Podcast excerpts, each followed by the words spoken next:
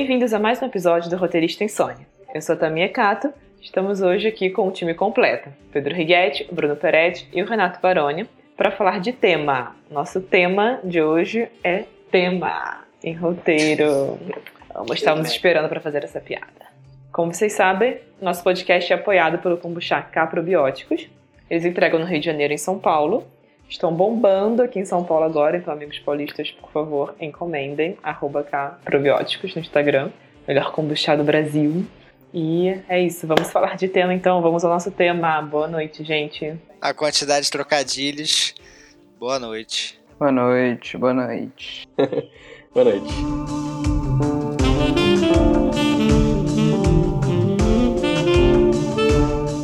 Então lá, vamos lá, começando. Então, pra gente ficar aqui, ó, falando a mesma língua, tema, premissa e discurso é a mesma coisa? que você tá rindo? Por que você tá rindo, também? Tava rindo trocadilho do ela tema, não, ela gente. não leva este tema a sério. Não, é um tema muito interessante. não, mas eu tô falando sério, uma pergunta sincera, assim. Tema, premissa e discurso. Vamos aqui elucidar nossos ouvintes. Pra mim, não.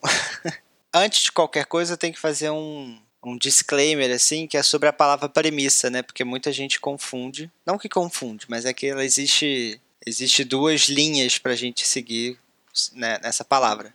Tem gente que considera a premissa a história principal, né? O núcleo da história, assim. Ah, a premissa do meu filme é dinossauros que fogem né, de um parque de diversões e as pessoas estão visitando esse parque de diversões precisam tentar sobreviver. É, por outro lado, tem algo que a gente chama de premissa e, e eu carinhosamente apelidei de premissa temática, que é aquela premissa que está relacionada ao tema, né? Premissa temática é a visão do autor sobre o, o tema que a gente está trabalhando naquele episódio, naquele filme, naquela história. É um pouco mais elaborado, assim, é um pouco mais. É, é a visão da história, é a visão do autor ou da autora sobre o tema que a gente está trabalhando. E discurso, eu acho que já vai para outro lado, assim. Queria ouvir vocês sobre, sobre, sobre isso, assim. Mas para mim o tema vai ser uma palavra, tipo, ah, esse é um filme sobre a guerra, esse é um filme sobre família, esse é um filme sobre amizade, esse é um filme sobre tal coisa. E premissa vai ser o que, que o filme fala sobre a amizade, o que, que o filme fala sobre a família, o que, que o filme fala sobre a ambição, a guerra, etc.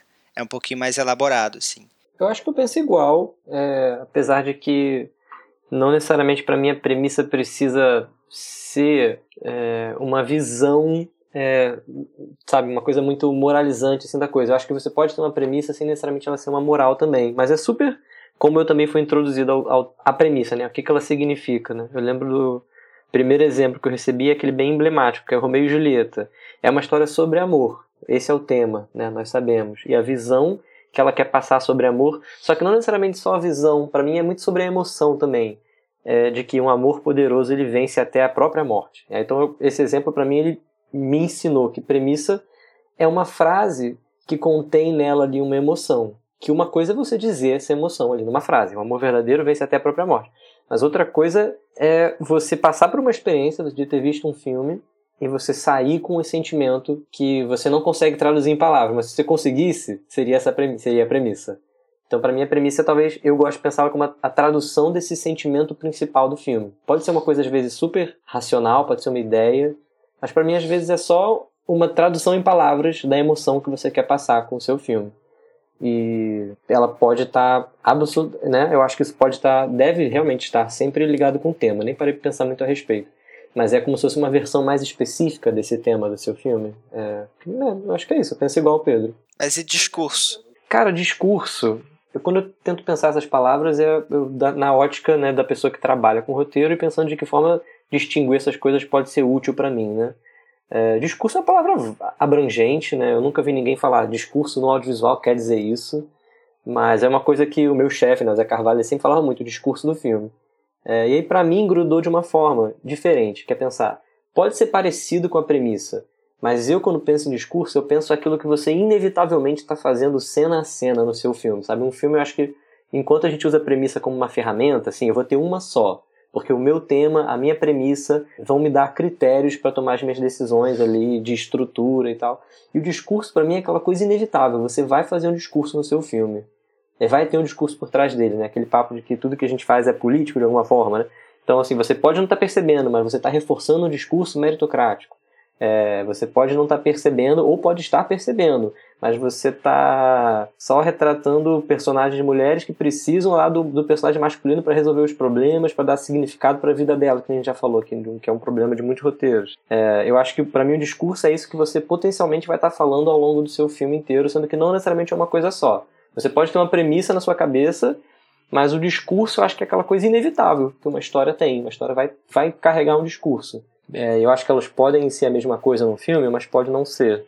Como eu falei, o discurso às vezes pode ser acidental. Quando você vê, você está querendo contar a história do Rock Balboa, é uma história de um sujeito que vence as adversidades, na sua cabeça a premissa é uma, mas você reforçou um discurso ali meritocrático. Não, eu queria perguntar, assim, voltando a falar do tema, né? Vocês definem o tema de cara quando vão começar a escrever? Ou vocês acham que é uma coisa que nasce, tipo, ah, beleza, eu quero contar essa história aqui e tal, e no meio, sei lá, isso se revela mais claro? Ou é algo que você já tem que ter muito definido desde o começo? É, eu, eu vejo o tema depois, assim. Depois?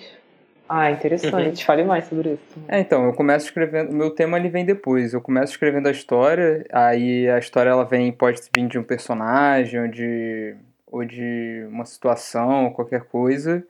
E depois que eu já escrevo um pouco assim, que eu vou entendendo qual é o tema e para onde eu tô indo. Então, geralmente eu não, eu não penso no tema antes não. Posso até pensar, mas em geral o tema vai se revelando depois que eu vou escrevendo.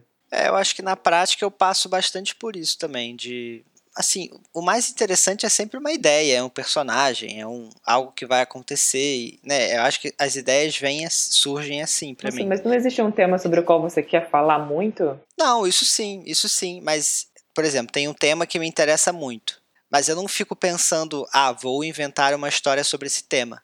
O que acontece é, surgem ideias que sempre reverenciam esse tema. Ah, isso que eu ia falar, porque é meio natural, né, também. É isso, se é uma coisa é, que te interessa, é natural que você esteja pensando isso, né? Sim, quando é algo pessoal assim, eu acho que é, que é comum.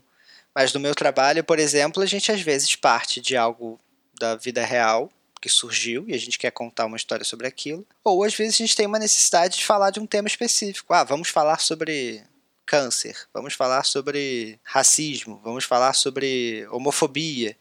E aí a gente inventa uma história. Na maioria das vezes a gente não precisa inventar, a gente pega uma história real, porque acontece todo dia, e adapta pro, pro, pro projeto, assim. Eu acho que não é nenhum nem outro, eu acho que não tem um certo e um errado. Eu acho que cada história vai o tema vai surgir no momento certo, sabe? Eu pessoalmente até acho que se eu penso no tema antes, eu acho ele muito limitante, assim. O tema para mim é uma parada que eu vejo só depois que eu escrevi e eu, quando eu tô escrevendo e aí eu percebo que tem um tema forte ali. Eu, sinceramente não é algo que, que, me, que me guia, assim. Não é algo que eu, que eu me importe realmente, o tema. Já eu gosto de pensar um pouco no que os, é, os irmãos Carvalho, né? Acho que no episódio 4 foi que a gente falou com eles aqui que eles falaram sobre como era útil. Eu não lembro se eles usaram a palavra tema, mas sobre como era importante para eles numa criação coletiva é, eles trazerem essas coisas que que iam para além ali dos eventos da história, né, que davam para eles o critério, para eles dois conseguirem tomar a mesma decisão, concordarem, ah, essa é a melhor decisão por causa do tema e tal. É, isso para mim torna o tema uma ferramenta útil, mas eu muito útil. Só que eu concordo um pouco com o Bruno, né? Às vezes, é, às vezes é limitante, é, é, é ruim também quando você vê que a história ela está claramente construindo um discurso que você não está pelo menos querendo pelo menos se enganar, enganar os outros de que ela existe, né, de que ela aconteceu. É uma coisa que hoje em dia me incomoda nos filmes, né? Quando claramente aquela cena está ali porque ela tem um propósito de discursar muito claro. Isso me incomoda um bocado. É, mas assim, tema para mim é uma coisa útil.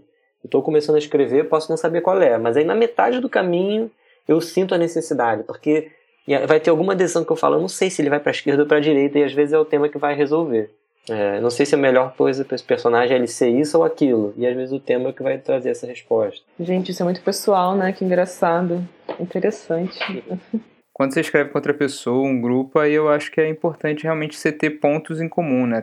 O tema e outras coisas que você consiga pensar para dar uma unidade de quem está escrevendo, né? Que nem você trouxe agora dos irmãos Carvalho, isso aí nesse caso eu acho bem importante você até definir um pouco de início, por mais que mude, né? Mas essa definição inicial é interessante para que você não tenha pessoas escrevendo coisas aleatórias, né? Tamia, você ia falar um pouco de como é diferente para você?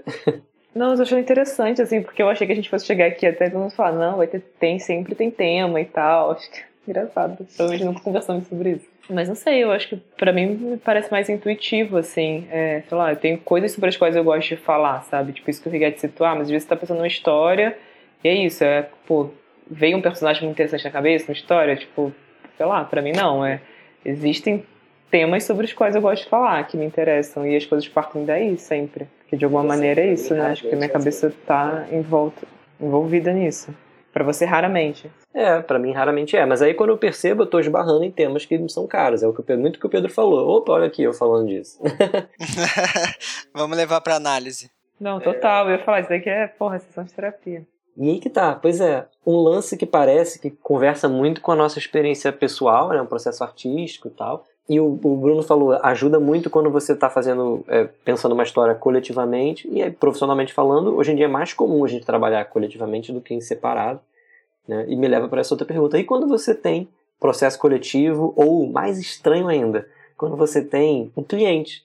Tipo, é ele que, às vezes a pessoa que te, te traz a história, mas ela, sabe, nem, nem tá interessada em conversar tema com você, você, e o tema é seu, mas a história é do outro.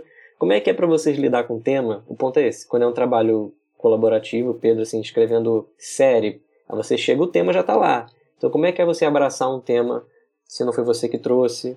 Como é que é você Como é que são essas conversas sobre tema, né? Eu acho que é um assunto legal quando você tem um cliente. Cara, em série, eu acho que é bem mais simples assim. Chega, fala, olha, vamos falar sobre sobre transplante de órgãos beleza, isso é legal, vamos contar uma história sobre isso, assim. É, acho que lá nunca teve, nunca teve essa questão. Mas o que acontece muitas vezes é de, de alguém vir apresentar um projeto pra gente, que não é da nossa autoria, e talvez a pessoa ainda não tenha pensado sobre o que, que aquela história significa, qual que seria o tema daquela história, qual que seria a premissa temática daquela história. Ela, pessoa, inventou uma história X e falou que, ah, quero essa história aqui, assim, assim, assado. É, mas, assim, tem esses casos, mas às vezes são pessoas que são coerentes, assim, que estudaram, que têm uma história com uma estrutura, personagem, criado, mas realmente ainda não parou para pensar sobre o tema. E aí o meu papel como roteirista, às vezes, é entender, tipo, olha, tá, por que, que você quer contar essa história?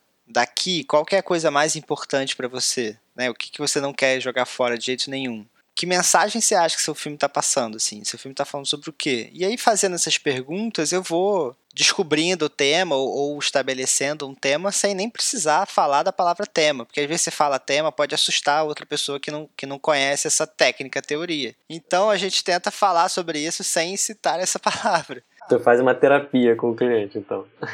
É, tipo assim, tanto com, com alguém que me contrata para escrever junto com aquela pessoa, quanto alunos, né? Eu tenho, uma, tenho muitos casos de alunos que chegaram com uma história pronta e não tinham pensado nesse, nesse tema e nunca tive problema, assim, de quando chegasse num tema a pessoa falasse: caramba, putz, mas eu não quero contar sobre. não quero contar isso. Na maioria das vezes, acho que eu não lembro de nenhuma vez que, que não foi isso, tá? Eu acho que todas as vezes a gente chegava e a pessoa, ah, é verdade, é isso. Tipo, é isso que eu quero falar, é isso que eu quero contar. Então, às vezes, só de ter esse olhar, já. O tema, o tema ajuda muito nessa unidade de ação, né? Nessa unidade temática da história. Então, você encontrar ele, mesmo que tardiamente, já ajuda. E às vezes só de ter uma outra pessoa ali te fazendo essas perguntas que você tem medo de fazer sozinho porque, sei lá, né? Às vezes é uma história muito pessoal.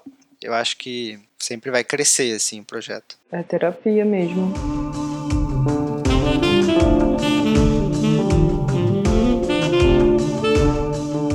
É, mas isso que você falou da, da unidade de ação é interessante, assim, né? Acho que a gente pode trazer uns exemplos, né? De como tema presente na estrutura, né? Dos filmes, assim, que eles enfim, acho que tem alguns que são mais claros do que outros, mas que estão ali em todas as cenas são sobre aquela, sobre aquele tema, né? É, sim, para citar um exemplo assim que eu gosto muito, né, sem nem pensar muito sobre, quando, quando eu paro para pensar em tema, um filme que pula assim para mim na hora é o Onde os Fracos Não Têm Vez, dos Irmãos Coen. Que eu acho que tem, eu, eu lembro de uma coisa que me instalou assim vendo esse filme, que era como o seu tema pode afetar, aí é muito coisa de nerdzinho roteirista, né? Como ele pode afetar mais do que a história, ele pode afetar decisões de estrutura, né? Eu gosto muito disso. A gente poderia poderia seria ótimo a gente aqui tentar encontrar uns exemplos um pouco mais clássicos, né? De como é que o tema influencia na criação dos personagens, na confecção de uma cena. Primeiro episódio, né? A gente falou do Shrek. Para mim, o Shrek é o exemplo perfeito assim de como é que o tema cria os personagens. É aquela coisa, né, que o, o, ele tem aquela, aquela premissa, né, acho que essa é a premissa, né, que quem vê cara não vê coração, né, sobre como você não deve julgar as pessoas pelas aparências, né, e, e isso vai estar tá por trás da criação do Shrek. Pode ser que o processo tenha sido que nem o nosso, né, primeiro chegou o som do Shrek, depois nesse tema, mas a questão é ver como é que essas coisas conversam. O Shrek é aquele ogro que ninguém gosta porque julgam ele pelo que ele é na casca, né, tem aquela cena do filme em que eles falam sobre ele, ele se compara com uma cebola, uma pessoa com camadas. Você não devia julgar ele só pela parte de fora. A Fiona quer se livrar da, da, do que ela acredita ser uma maldição, que é quem ela é de verdade. O vilão é um vilão que só liga para as aparências. Né? A missão do vilão é uma, é uma, uma missão só ligada às aparências. Né? Esse é um exemplo muito clássico. Né? Você vai pegar os, filmes da Disney, da, da, DreamWorks, como eles vão trabalhar com moral mesmo, né, muito mais, muito recorrentemente, é, é comum você ver essas coisas bem estampadas na história. Uma técnica de roteiro para a gente criar personagens coadjuvantes, é, muita gente fala para a gente criar personagens que estejam de alguma forma relacionados ao protagonista, né, que sejam variações ali. Outra forma de pensar nisso, que não é muito diferente, é a gente fazer personagens que, que tenham visões diferentes sobre o tema da história. Então, assim, se a nossa história é sobre amor e o nosso protagonista é um romântico irrecuperável, sei lá, um personagem que esteja próximo dele não acredita no amor e está dizendo o tempo inteiro que ele está fazendo aquilo para algo que é fútil. Tem outro personagem que acredita que a gente só ama por interesse, sei lá. Cada personagem vai ter uma visão diferente e a gente vai fazer meio que uma briga de, de temas, assim. Quando a gente tem uma pessoa que acredita em um tema e a outra pessoa acredita em outro, e elas, a gente coloca elas na mesma cena, vai surgir um conflito naturalmente, porque elas discordam sobre o tema da história. Também é uma forma de pensar, assim, de você criar personagens que sejam referentes ao tema, sejam formas diferentes do tema. E aí o personagem, o protagonista ganhando no final e, e, e resolvendo o conflito principal, na verdade é o seu tema resolvendo o ringue dos temas. no MMA dos temas ali, ele foi o vencedor e aquela história é aquele tema do protagonista e não dos outros personagens. Aquela premissa, né? Essa é uma boa ressalva, né? Eu acho que o tema do filme, uma premissa, é uma coisa que, de preferência, não sei, mas é, na minha cabeça é uma coisa que não é para você deixá-la ali estática, né? Ela não pode ser uma coisa que se esgota ali apenas quando você a vê. Em tese é uma coisa que você quer desenvolver com a sua história, né? gostei do que você falou do ringue, né? A conclusão vai te dizer, né, no caso do Romeo e Julieta, se o amor vai de fato vencer a morte ou não. Você assiste o filme para saber, inconscientemente falando, né? Para saber qual é a premissa, né? Não é uma coisa para mim não é só um ponto de partida, né? É algo que você está ali desenvolvendo. Para isso eu gosto até do exemplo do Furando a Fila dos Irmãos Coen. É, eu lembro agora do filme do Batman é, aquele com o Heath Ledger fazendo Coringa, né? De como o filme vai cautelosamente ali ao longo das cenas construindo o um discurso é, super questionável de que o imperialismo americano ele se justifica quando você tem uma, uma ameaça que nem a ameaça do Coringa. Né? E, e é, um, é um processo. Aquilo não está claro desde o início do filme. Você vê que o filme vai se moldando com base nessa, nesse argumento que o filme quer fazer. Você pega a primeiríssima cena do filme, é uma cena de roubo de um banco que é orquestrado pelo Coringa. E a chave daquela cena, inclusive o que torna ela interessante do ponto de vista de roteiro, assim, de assistir enquanto entretenimento, é que todos os assaltantes, os, as pessoas que estão roubando o banco, eles vão se matando de um em um. É, e só resta o Coringa, que foi quem arquitetou o plano. Então a primeiríssima coisa que eles querem dizer sobre aquele personagem é que ninguém, absolutamente ninguém, pode confiar nele. Então ninguém que se aliar do lado dele vai estar do lado certo é, para deixar isso bem claro para você, né? E aí depois eles vão seguindo para outros, outros pedaços desse mesmo tema que eles vão estar tá querendo desenvolver, desse mesmo discurso que eles querem construir. E é isso, é um processo, né? O processo do seu filme. É pegar, talvez seja importante saber pegar a sua premissa e, e, entender as antíteses dela, né? Aí você coloca ela em outros personagens, que você está falando, mas às vezes nem só antíteses, né? É só assim, as nuances dela, né? É, jogar ela num, num espectro, né? Qual que é o extremo de, desse lado, qual que é o extremo do outro lado, quais são as, as nuances que tem entre um lado e outro. Sim, senão fica Cada todas as cenas iguais, né? É, exato. Senão a premissa vai ser sempre a mesma, né? O tema vai estar sempre dado em todas as cenas. Se não tiver um confronto, se em uma cena a gente achar que o, o crime compensa e na outra cena a gente acha que o crime não compensa, a gente fala, caraca, que, que, será que vai acontecer, né? Para onde que, que, a história vai? Será que eles vão conseguir? Será que eles não vão conseguir? É, então, às vezes, é até um bom termômetro, né? De se a sua história não está estagnada numa mesma visão de mundo, né? A sua premissa está sendo sempre reforçada, ela também está sendo combatida em alguma cena. Vocês têm algum exemplo aí de cabeça de algum filme que faça isso mal? É, exemplos ruins, que usam temas, sei lá, que estão. É isso que fica absolutamente discursivo, que é tudo igual, que não tem nenhuma nuance, que todas as cenas são sobre a mesma coisa. É, eu não sei se é porque no meu caso, assim, eu tenho assistido pouca coisa recentemente na correria da vida, mas eu, eu fico com medo de ser disco arranhado, porque eu ia falar de coisas que eu já falei aqui. Eu ia falar, por exemplo, do, do Bela Vingança. Eu não gosto tanto da construção dos personagens ao redor do tema. É, parece que está fazendo exatamente isso que a gente fala, um recorte de personagens para trazer visões diferentes do tema, mas aí me incomoda a pessoa achar que essa coisa de eu estou estruturando muito bem a minha história ao redor do tema, disso tá sendo satisfatório e aí o personagem não tem nada além daquilo. Sabe, ah, o personagem do advogado que defendia os, os clientes babacas e hoje em dia ele é arrependido. E aí parece que ele é só isso, assim, não, eu sentia falta de primeiro você tratar eles como seres humanos e depois ver e depois você a, acoplar eles ali na sua história ou vice-versa. É, eu acho que o Bela Vingança a gente queimou a língua, ganhou o Oscar de melhor roteiro original. Cara, sério, esse podcast não tem nenhuma moral mais. Nossa carreira internacional acabou. e aí, outros exemplos? Eu não tenho nenhum exemplo de cabeça, não, de verdade. Eu, eu tenho a sensação que algumas séries mais recentes, principalmente do Netflix, ela tá, elas tentam ser muito. É tudo muito mastigado, assim, é tudo muito fácil, é tudo muito didático, principalmente série, série adolescente, eu acho. Não sei, posso estar. Tá, também não assisti, para dizer. Não assisti muitas. Mas quando eu vejo um episódio ou outro, eu, eu sinto que. Ou que o tema não é tão interessante, ou que o tema já tá todo dado, assim. Tipo, já tá na, na sei lá, na primeira cena, na segunda cena, a gente já sabe que aquela vai ser, aquela vai ser a história desse grupo de pessoas que vão fazer tal coisa, tal coisa, tal coisa, a gente já imagina o final. Quando o tema é muito previsível, quando toda cena trabalha aquele tema e reforça aquele tema e não tem nenhuma contradição ou nenhum lado que se oponha de forma igual, né, com forças iguais, você já meio que já imagina o final da história. Ah, não, beleza, no final da história eles vão vencer o mal e e ser o bonzinho. Ah, não, essa é uma história sobre bullying, então a gente vai ficar vendo essa personagem sofrendo bullying a série inteira para no final a gente entender que bullying é ruim. Tá, beleza. Isso a gente já sabe, a gente já aprendeu. Em outros filmes melhores do que aquele, aquela que a gente está assistindo. Mas quais são as camadas desse tema? Né? O que, que tem por trás, por baixo disso? O que está por trás do, do bullying, por exemplo? Então eu sinto às vezes que é muito chapado, assim, é uma mensagem, ah, o, o, o bullying é péssimo. Eu não tô discordando dessa mensagem, não, tá? Eu também acho que o bullying é péssimo. Mas, tipo assim, tá, beleza. O que, o que mais? A série é pra falar só isso, assim? Não tem mais nada?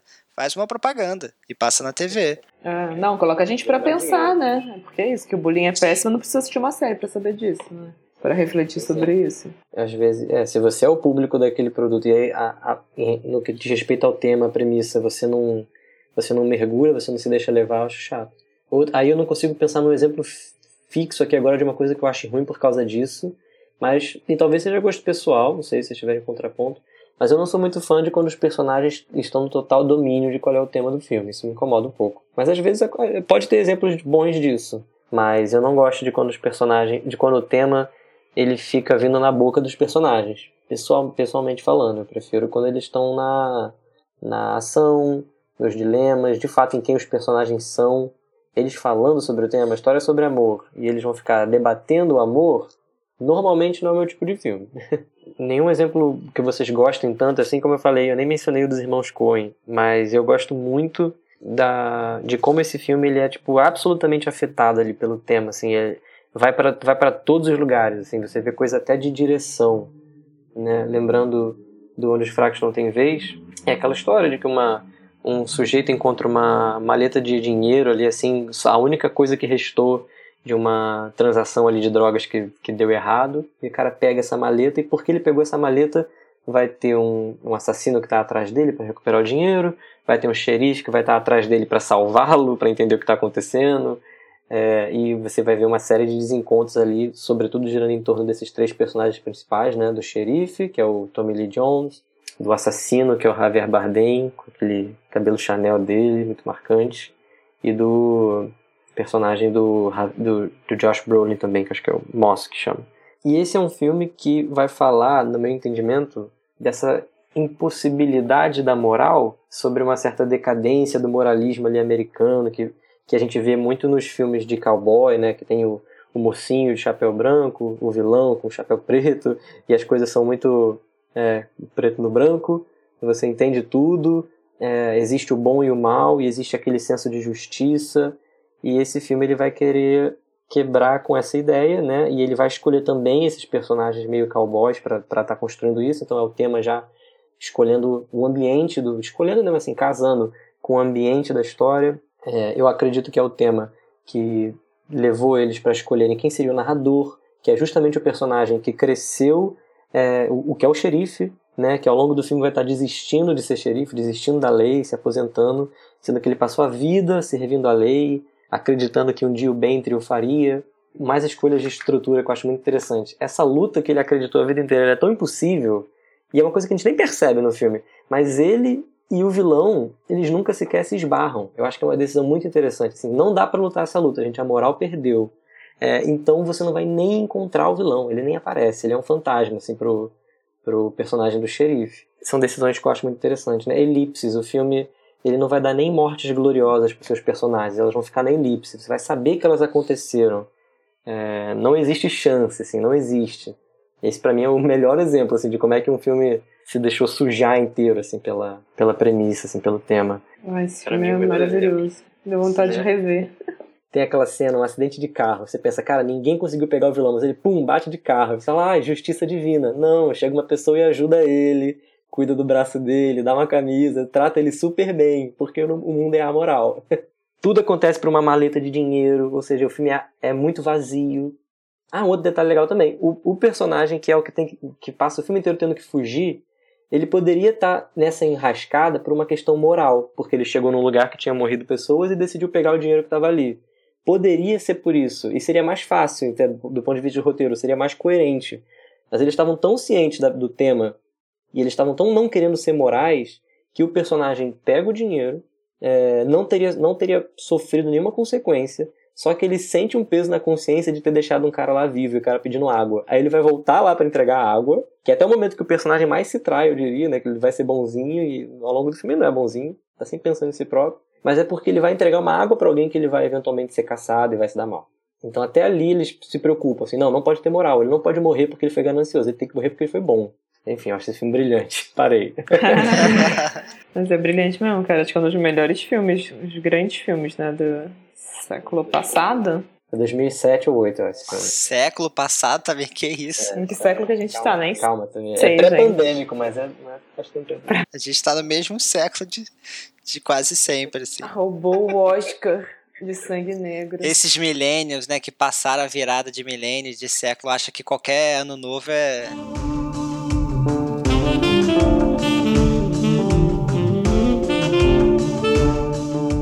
Bom, indo para as nossas partes de dicas, vocês têm dicas de onde nossos ouvintes podem estudar mais sobre isso? Assim, existe uma leitura específica que fale sobre livros, né? Premissa, discurso? Cara, tem um livro chamado The Moral Premise, que é muito chato. é uma não dica. Não, é uma dica. Se você quer aprender, você tem que ler coisas chatas, né? Não tem muito jeito. É um livro chamado The Moral Premise, do Stanley D. Williams. Ele ainda bota o PHD no nome dele. Então, quando o cara bota PHD no nome é porque é chato. Enfim, é um livro para você ver e vai ter exemplos lá de principalmente de peças de teatro para você começar a entender esse, esse universo. E uma dica mais prática é se você ainda não, não, não conseguiu definir qual que é o tema da sua história, você parar, ler e fazer uma lista, colocar vários temas. Ah, minha história fala sobre amor, minha história fala sobre morte, minha história fala sobre tal coisa. E aí depois você pega essa lista e fala qual que é o principal, qual que é o mais importante, que é o que reverbera até nos outros temas que eu coloquei, assim. Aí você escolhe aquele. E aí quando você escolher aquele, você você vê, vai vendo as suas cenas. Cara, essa cena traz alguma coisa sobre esse tema? Não é para ficar reforçando o tema toda hora, mas será que traz um, um complemento, uma contradição, uma oposição uma antítese, né, uma síntese, o que, que, que essa cena está trazendo. E aí vai analisando o roteiro a partir dessa, dessa unidade temática, assim. E uma coisa que a gente sempre fala aqui é assistir filme, né? Porque eu acho que as coisas que a gente falou aqui é importante, né? Eu acho que a gente quando assistir o filme também pensar, né, que tema é esse desse filme e como aquilo está sendo abordado em cada cena, né, para é, justamente não cair nesse, nesses lugares. É, isso é muito importante, é, é, analisar, é ver filme com olhar crítico, porque tem gente lá no Letterboxd com dois mil filmes assistidos. Que indireta. Nossa, esse foi uma de é, com certeza. Ai, que Não, mas quando você vai falar com a pessoa sobre filme, ela não, ela não, não, não sabe colocar em palavras o que é tema e premissa. E tudo bem, né? É o trabalho da pessoa, né?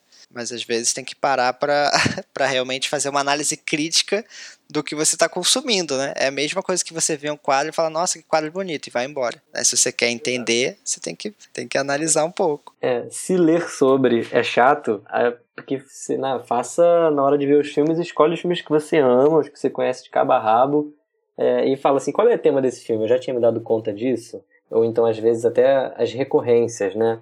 É, você falou sobre a previsibilidade das histórias, né? E aí esses filmes da Disney, dessa última leva, eles estão tão carregados ali do discurso que eles querem fazer, que se você se dá conta disso, você começa a saber quem é o vilão desde que o filme começa. Quem é o vilão desde que o filme começa, você consegue ver. Assim, em termos de discurso, você vai ver Homem de Ferro 1, você vai ver Capitão América 2, você vai ver Thor 3, você vai ver Frozen 2, você vai ver Star Wars Episódio 9, mesmo discurso, mesmo discurso mesmo, só muda a roupagem é um exercício legal identificar essas semelhanças por trás desses filmes também, assim, filmes do, de mesmo de um mesmo realizador, de um mesmo, de um mesmo roteirista, mesmo diretor, pode ser um caminho legal também. É, não é você, Bruno, que falava sobre a semelhança dos filmes do Shyamalan, do Sexto Sentido? É, alguma coisa sobre como todos os filmes dele giravam muito em torno de você ser capaz de acreditar no impossível. Se você for ver, isso vai estar nos sinais, vai estar no Sexto Sentido. É, é não só isso, um aprendizado a olhar, né? A forma de. a mudança de olhar para as coisas e da própria crença. Em geral, é tá nos filmes dele, né? Mas aí eu, eu acho que aí eu acho que até mais do que os temas do filme são realmente questões do, dos próprios autores, né? Que nem a Tamir falou de temas que a gente gosta de falar, né? Eu acho que toda, a maioria das minhas histórias, quando eu olho assim, tem muita coisa parecida porque são as questões que eu estou sempre trabalhando comigo, né? Não que aquilo ali vai ser realmente o tema da história, né? Mas vão ser questões e, e pontos em comum de muitas histórias que estão, de alguma forma, dando, é, é, dando forma à minha voz, né? Não que eu já tenha uma voz formada, mas tem alguma coisa ali, né? Tem uma última leitura também é um livro muito curtinho, ele não vai falar todo sobre o tema, mas o que ele fala é muito interessante, muito para mim assim ressoa bastante, que é o Três Usos da Faca do David Mamet. Recomendo bastante esse livro. Bom, é isso? É isso. Encerramos nosso tema de hoje. Esse foi mais um episódio do Roteirista Insônia. Obrigada, galera. A gente se vê na próxima semana nos agregadores de podcast.